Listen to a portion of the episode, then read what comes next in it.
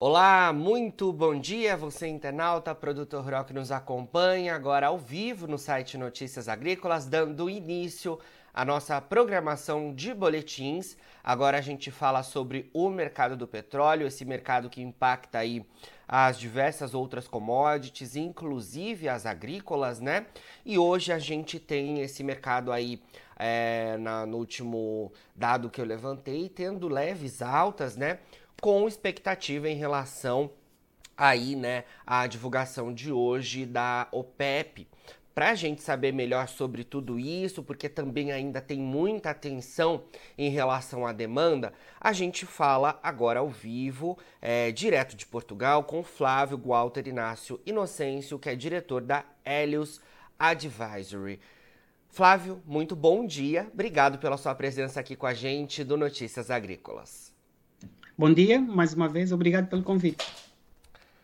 Obrigado você, Flávio. Bom, comecei falando aqui que hoje é dia de divulgação importante. Pessoal lá da OPEP já está reunidos, né? Os principais produtores aí de petróleo do mundo e queria saber de você as expectativas para divulgação, se a gente deve ter aí é, algum anúncio de, de algum aumento na produção, como é que está é, a, a, expectativa para é, a divulgação que deve acontecer ainda hoje? É uma reunião muito importante porque estamos num período muito complicado uh, e esse período está relacionado com, com, com a necessidade uh, do mundo ocidental ter acesso a mais crudo, crudo que não russo, e espera-se desta uh, reunião uma decisão para, para o aumento da produção uh, essencialmente para o aumento das cotas, para a possibilidade que, uh, de aumento da produção. A questão é que a OPEP não tem muito mais capacidade para, para, para aumentar a produção. Uh, o jargão aí na indústria é o que chamamos o over of compliance, o que significa que os países estão a produzir muito abaixo das suas cotas, cotas definidas pela OPEP.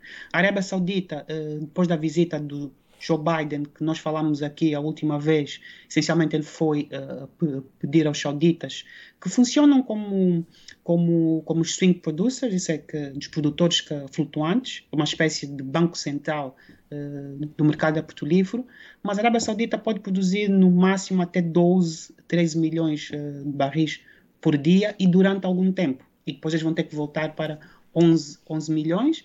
E aquilo que o príncipe saudita disse ao presidente Biden, foi que a Arábia Saudita só conseguiria aumentar de forma muito significativa a partir de 2026. E isso, isso é verdade. Um, re, re, relativamente aos outros membros que, da OPEP, há a possibilidade de aumento da produção de alguns membros, como a Líbia, uh, como é o caso uh, também que, do Iraque, que, embora o Iraque uh, esteja já quase no limite da sua produção, e o Irão. Mas o que é que se passou desde há cerca de quatro meses atrás. Eu pensei que fosse haver um acordo com o Irão para que o Irão uh, integrasse os mercados petrolíferos livre de sanções. Infelizmente, as negociações foram por, por água abaixo. Então, sem esta equação iraniana, eu não vejo como é que a OPEP+, que inclui a Rússia, uh, que, está, que está sob sanções, uh, embora continue a, a vender parte do seu petróleo, uh, como é que pode haver mais aumento da produção? Acho que vai ser muito difícil. Mas uh, todos os analistas esperam que essa seja uh, do sentido da União. essencialmente, a Arábia Saudita vai tentar um, aumentar a sua produção, que vai tentar com que haja uma resolução para que aumente as cotas. O grande problema é que fisicamente é muito difícil fazer isso, mesmo que dos sauditas estão já uh, no limite que, da sua produção. Podem aumentar um bocadinho mais, mas todos os analistas sabem que, que isto é temporário. Sauditas que não conseguem manter 13 milhões de barris dia uh, durante mais de um ano. Isto é impossível. Uh, é preciso haver novos investimentos em novos poços e isso pode destruir os poços. Por, por, porque em termos de gestão dos poços petrolíferos, os países que têm que produzir que, de acordo com as características que, geológicas e técnicas eh, desse poço. Um aumento muito grande da produção pode, pode levar a danos dentro que, da estrutura do reservatório. Isso é um aspecto técnico, mas é muito importante. Agora, não significa que a médio prazo não haja essa capacidade. Que do lado da demanda, qual, qual é o risco? Dentro de dois meses, nós vamos ter basicamente que do outono a entrar e temos um, de um aumento que, da procura por petróleo eh, que vai ser arrastado pelo gás natural. É por isso que os preços do gás natural estão a preços altíssimos. Então, essa relação pode colocar mais pressões já no crudo. Então, o problema do petróleo agora é que não há muita oferta. Eh, mesmo, mesmo a produção americana não tem capacidade de expandir. Perfeito.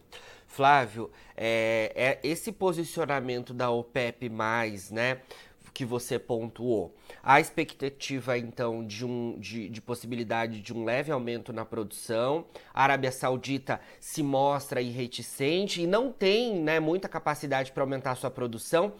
Essa informação é que de fato é, tem dado alta sustentação para o mercado, né? Tava olhando agora, o mercado está subindo cerca de 1%. É, se a gente olhasse, né? Ah, a OPEP pode elevar a produção. Esse seria um fator baixista, mas essa relutância e essa, é, de alguma forma, impossibilidade da Arábia Saudita elevar a sua produção por um longo período é que de fato tem dado sustentação ao mercado nesse momento?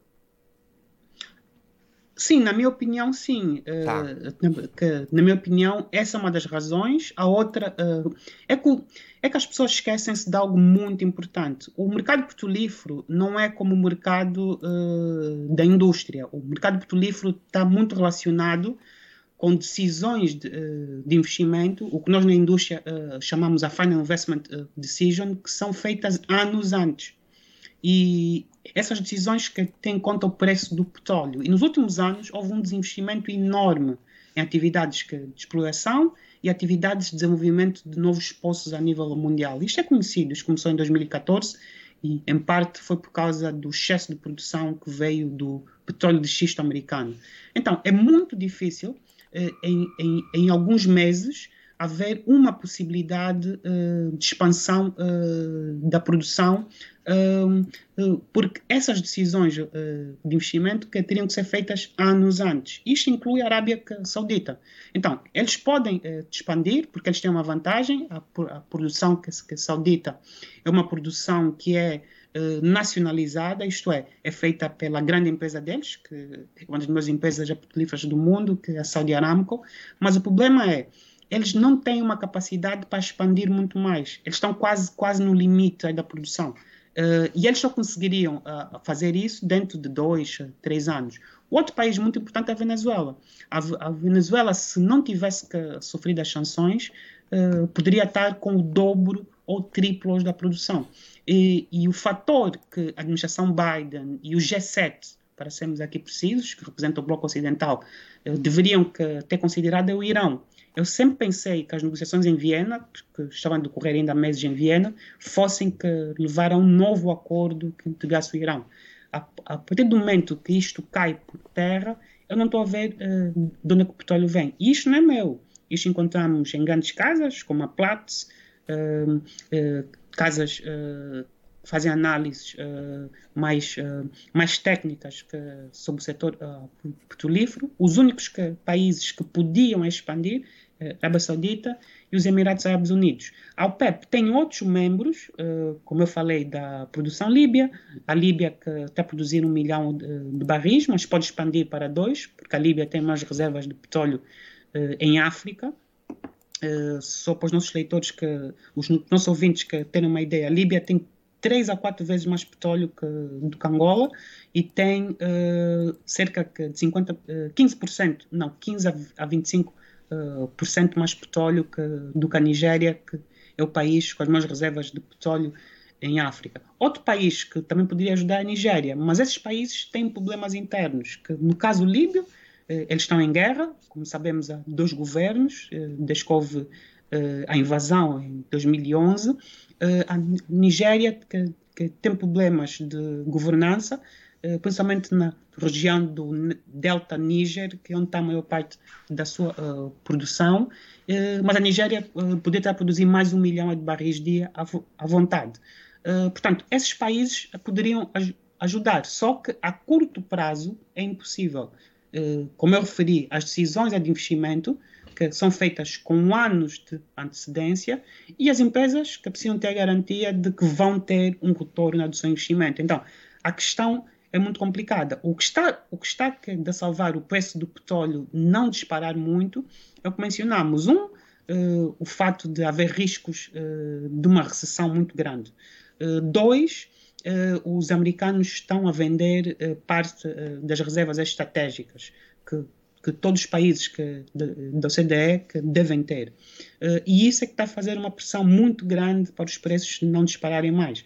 Agora, com, com, com o fim do verão, uh, em finais de agosto, setembro, eu temo que a equação possa uh, de, de mudar e aí, aí podemos ter uma subida muito maior ainda dos preços do petróleo.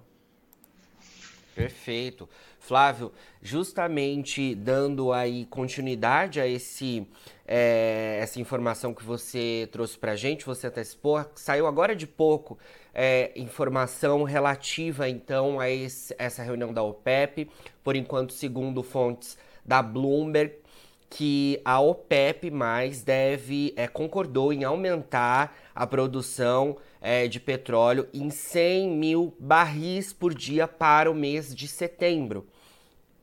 E isso mostra justamente esse cenário que você pontuou pra gente, né? Não há possibilidade de um aumento tão expressivo, não deve ficar tão grande. É importante a gente trazer esse número de 100 mil é, barris por dia para o mês de setembro, contrastando com o que já foi adicionado de julho e agosto na casa de mais de 600 mil barris por dia. Ou seja, a gente vai chegar no mês de setembro com essa, é, com a, essa reunião de agora de pouco, concordando em um aumento de produção de 100 mil barris é, por dia de produção. Muito menor do que nos meses anteriores, segundo a OPEP, e essa é uma divulgação que foi feita agora de pouco pela Bloomberg e que demonstra justamente isso que você trouxe para a gente, né, Flávio?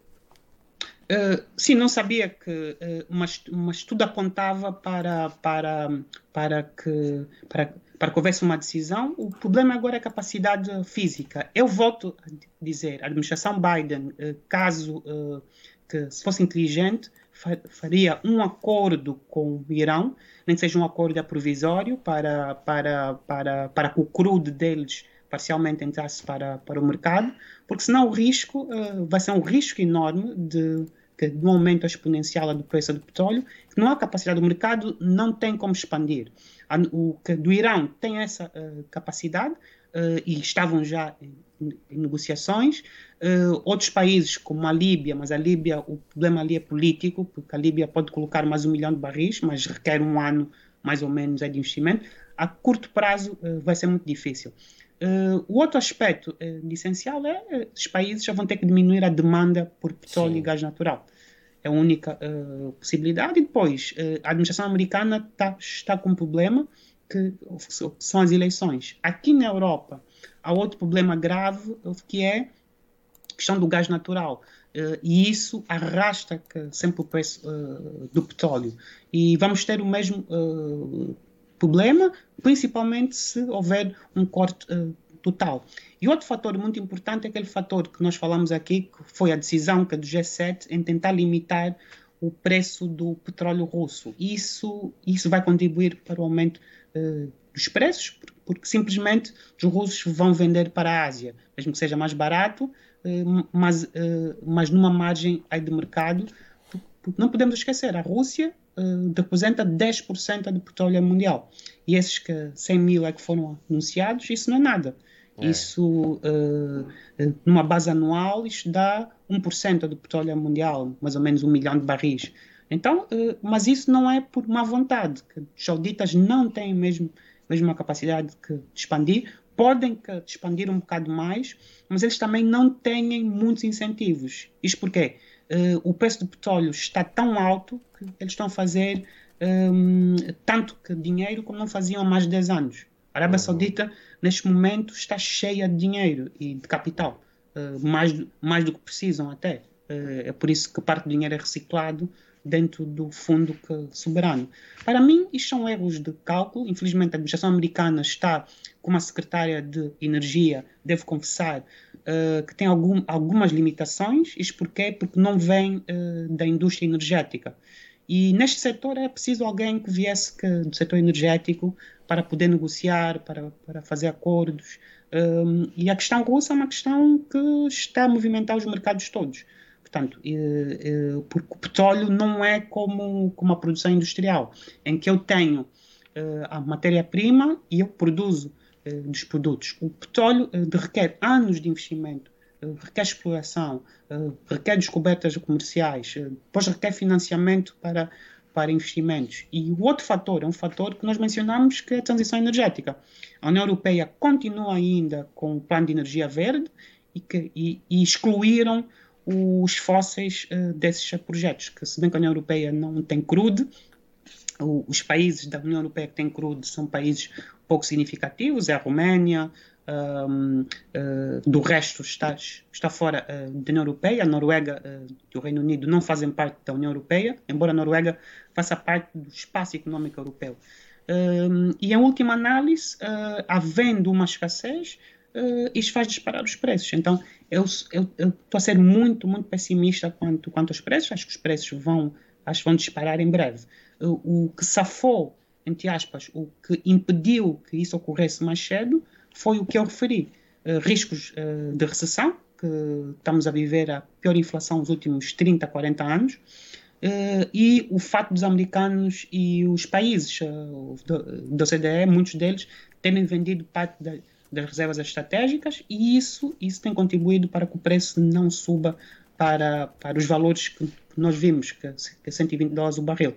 Então, em termos de procura e oferta, vai ser muito complicado. E ao PEP, eh, tive a ver o último relatório deles, que é o Monthly Oil Market Report, que é o relatório mensal deles, eh, que foi feito com base em dados de junho, obviamente. Eh, eles ainda continuam com a tese de que eh, a procura por petróleo vai continuar de 102 milhões de barris eh, até o último trimestre do ano, o que significa um aumento muito grande da procura.